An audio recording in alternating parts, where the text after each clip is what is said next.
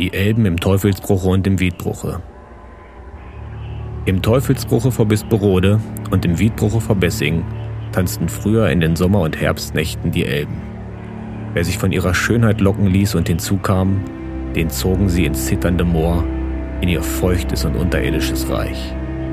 Oft sah man ihre Lichtgestalten hüpfen und springen und warnte vor den Elben im trügerischen Moor. Noch um 800 war die ganze Remtenniederung ein riesiges Sumpfgebiet, durch das Karl der Große einen Knüppeldamm, den jetzigen Steinweg, legen ließ. Die Bezeichnung Teufelsbruch, die die Priester den Sümpfen beilegten, konnte den Glauben an die Elben Jahrhunderte hindurch nicht ganz vernichten.